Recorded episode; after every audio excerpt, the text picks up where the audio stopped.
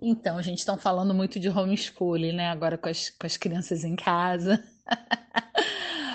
e eu fico pensando que eu tinha um preconceito com homeschooling, porque esse conceito chegou no Brasil, né, nos últimos anos, assim, muito empurrado por, enfim, por gente conservadora, é, algumas pessoas assim muito extremistas religiosas que não queriam que os filhos tivessem acesso a coisas que a gente acha importante, né? Enfim, nossa luta contra o sexismo, é, a nossa escola democrática, com, é, é, contato com crianças diferentes, de outras classes sociais, etnia, eu tinha essa ideia. Só que, na verdade, o homeschooling ele pode ser o que a gente quiser. Então, em contato com umas mães gringas, é, até feministas de esquerda lá da Europa, eu vejo que mu muitas delas fazem, fazem, fizeram homeschooling e conseguiram formar os filhos muito bem, assim, muita muita aula de biologia fora de casa, na natureza, bosque, muita ida a museu, é, nossa, tipo, bem legal. Tem, tem um movimento, tem uma galera muito do bem fazendo homeschooling. Só que é aquela coisa, né, galera? Uma outra realidade, né? Uma outra realidade. Mesmo as brasileiras que moram lá, ou enfim, as europeias, gringas e tal, são mulheres de classe média ou alta Uh, os maridos ganham razoavelmente, né, para manter o casal. Elas são mulheres que puderam abrir mão de uma renda, que puderam parar de trabalhar para se dedicar a isso, né? Então, assim, são mulheres assim que não têm assim um, um, um trabalho, assim, claro que eventualmente podem pegar um freela, mas enfim, elas realmente abriram mão, pelo menos provisoriamente, da vida profissional para isso. Então, não é uma nossa realidade aqui que a gente com pai e mãe trabalhando, a gente já não consegue manter uma casa, né? Imagina só com pai.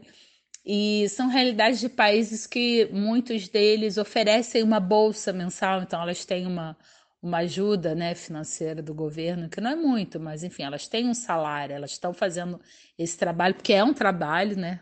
Talvez o trabalho mais importante do mundo, né? Que é você criar seres humanos. Então, elas têm essa, esse salário, uh, além de outros benefícios, né? Tem vários países em que tem licenças maternidades pagas durante um ou dois anos, assim, quando o bebê ainda é pequeno, além da saúde pública, enfim, educação pública e é, muitas coisas públicas e tal.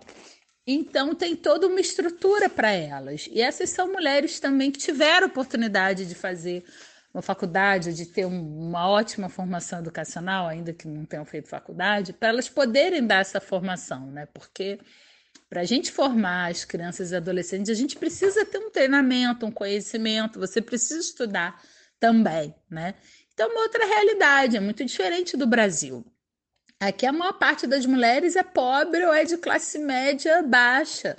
Então, elas não dá para elas pararem de trabalhar. E ainda que elas parem de trabalhar, elas vão ficar numa situação difícil, porque é uma situação de muita vulnerabilidade, assim, de uma dependência é, dos maridos, né? E tem essa coisa de ser tudo muito instável aqui no Brasil. Então, realmente é uma, é uma realidade muito diferente a nossa. Na prática, o que vai acontecer com o homeschooling aqui é de mulheres mais estressadas, mais cansadas, muitas vezes não vão conseguir dar uma formação educacional razoável. Como tudo aqui virou baoba, não sei se o governo conseguiria fiscalizar a questão do homeschooling, porque o homeschooling ele tem regras, tem toda uma regulamentação.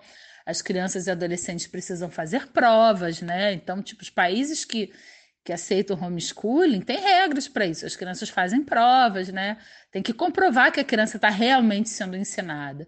Então, realmente, no Brasil, não sei como isso seria implementado. Mas a ideia em si é uma ideia boa, assim, né? Não cabe em todas as realidades, isso precisa ser muito conversado entre o casal, entre os filhos, né? A mulher precisa pensar muito, muito nessa decisão, não é fácil. Mas é interessante, pode ser uma perspectiva interessante.